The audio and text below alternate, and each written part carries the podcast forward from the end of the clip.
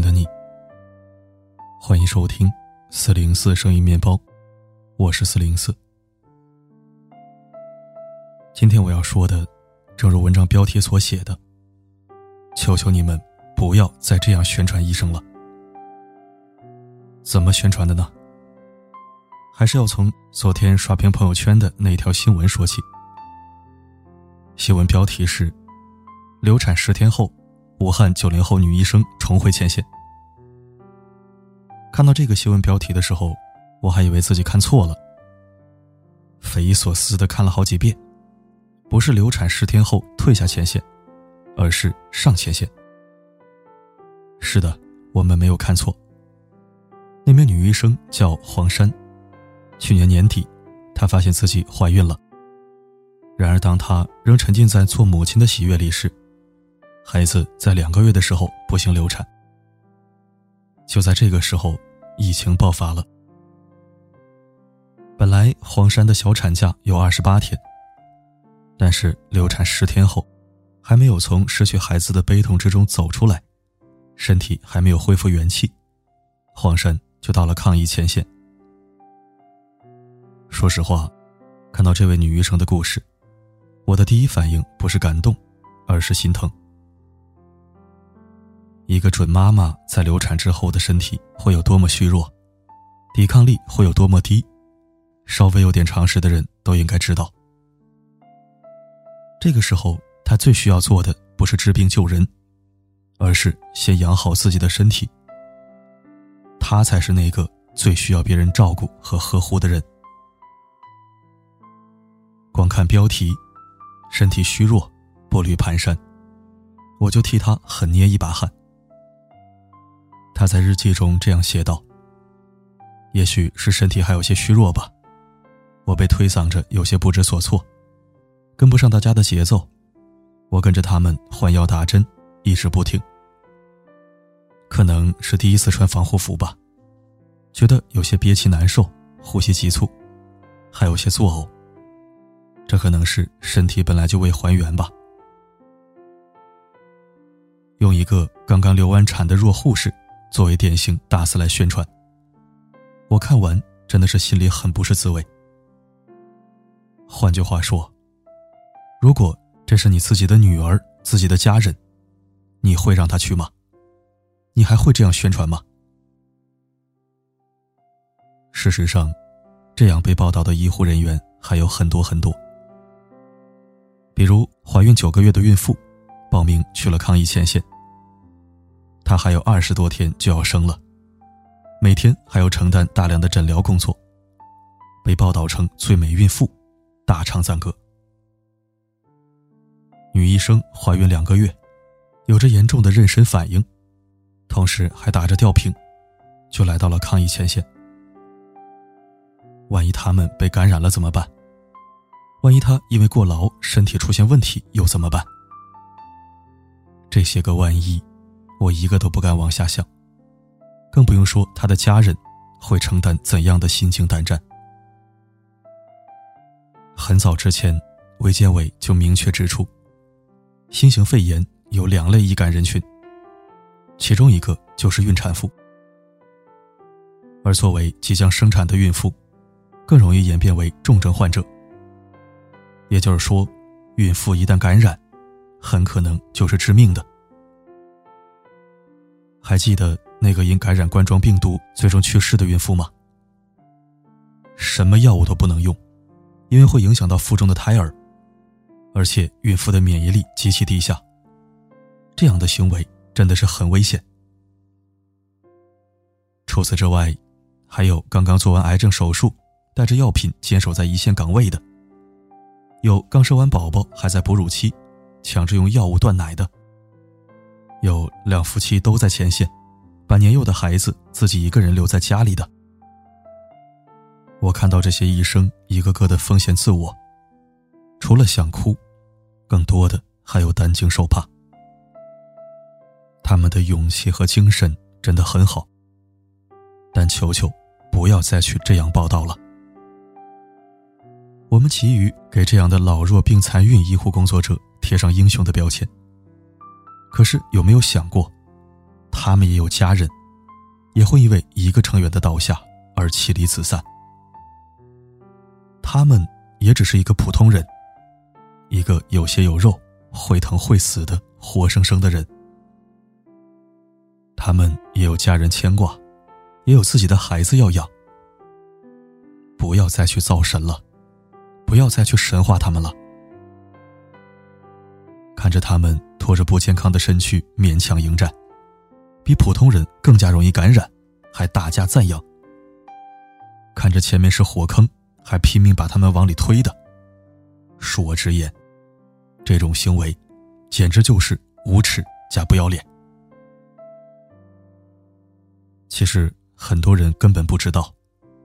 在抗疫前线的工作强度到底有多大，环境有多危险？一千七百一十六名医务人员被感染肺炎，这个数字够不够触目惊心？还有，在本次疫情中，导致医生死亡的最大原因，除了感染，就是过劳死。因为人手不够。很多医生需要连续工作几天甚至一周，他们吃不上一顿热饭，因为病人来了，他就要放下一切去救命。他们甚至睡不上一个囫囵觉，因为要时刻警惕病人病情恶化的情况，随时做好抢救的准备。疫情期间，那些英雄们牺牲的原因，总是看得我潸然泪下。试问，把本来就虚弱的医生送到这样的艰苦环境中，于心何忍呢？在这样的情况下，还大唱赞歌的，在我看来，这种行为不是蠢就是坏。正如易中天先生所说的：“人都是血肉之躯，没有谁是变形金刚，说什么特殊材料或者钢铁铸成。”这简直就是草菅人命，所以，不要再宣传什么怀孕的护士、流产的医生坚守岗位之类了，那才真是吃人血馒头。我为什么不喜欢大肆宣传老弱病残孕医务群体舍己救人的奉献精神呢？一个患癌医生在接受采访的时候说：“我绝不会当逃兵。”逃兵。这两个字，我看到只觉得扎心、扎眼和疼痛。他只是像一个正常人一样，想要照顾好自己的身体，怎么就成逃兵了呢？这难道不是人之常情吗？这难道不是一个普通人应该对自己的生命负责、为自己的身体考虑的吗？这就是放肆鼓吹和神话的代价。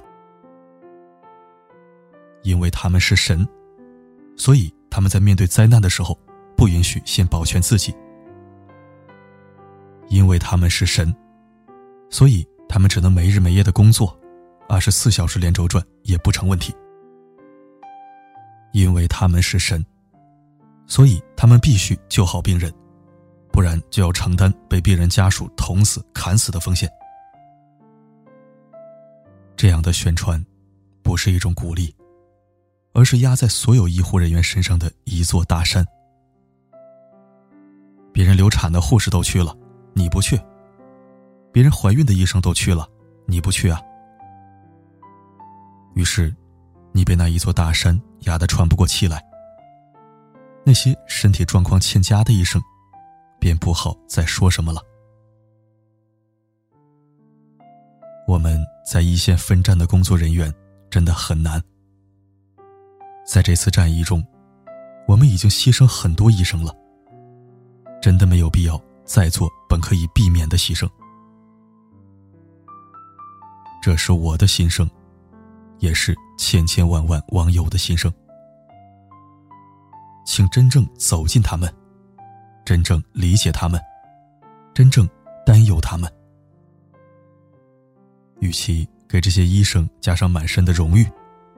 我们更希望看到的是，他们的生存境况得到切实的改善。与其讴歌这些英雄，我们更想看到他们付出和安全得到真正的保障。有一个网友说的很好：“不计报酬，不论生死，我宁愿他们高报酬、高待遇。凭什么医生就要不计报酬？一个有良知的社会，不应该给弱者生搬硬套上英雄主义的光环。”我还是那句话，求求你们，不要再这样宣传医生了，谢谢了。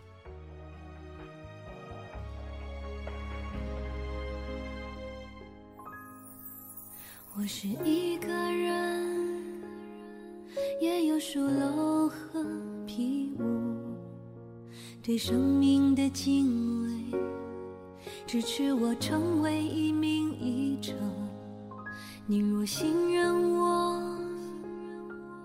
我必倾尽全力为你做病魔。不要怀疑我。感谢收听。昨天的文章。说的是不要在国立贫困人口捐款，要提醒，甚至应该谢绝，不要过度消费他们的纯真和善良。今天的文章，我们依然是同样的角度和逻辑，为前线医务人员说句人话：不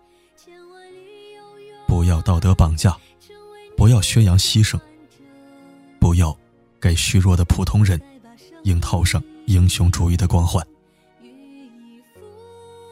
真的，现在新闻各种消费善良，鼓吹牺牲，吃人血馒头，我连新闻都不敢看，各种推送通知全关了。原来总说社会病了，现在是整个中国都生病了，我们就别再病上加病了，好不好？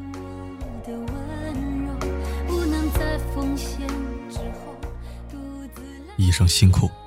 中国加油！我是四零四，不管发生什么，我一直都在。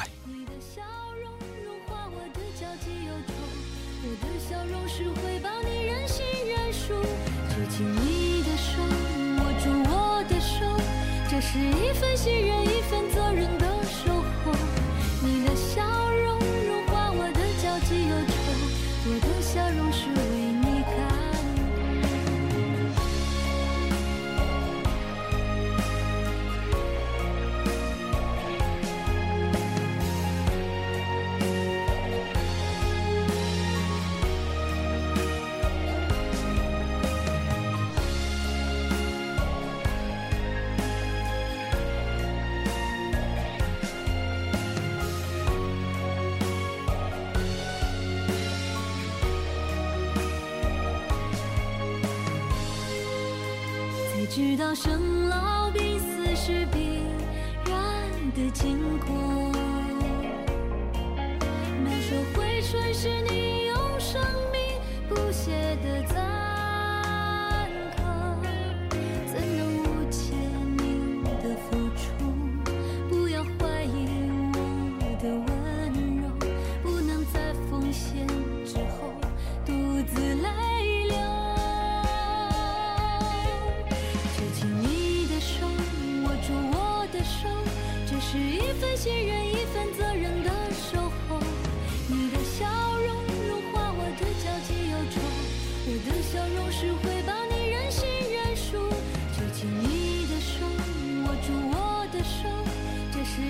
些人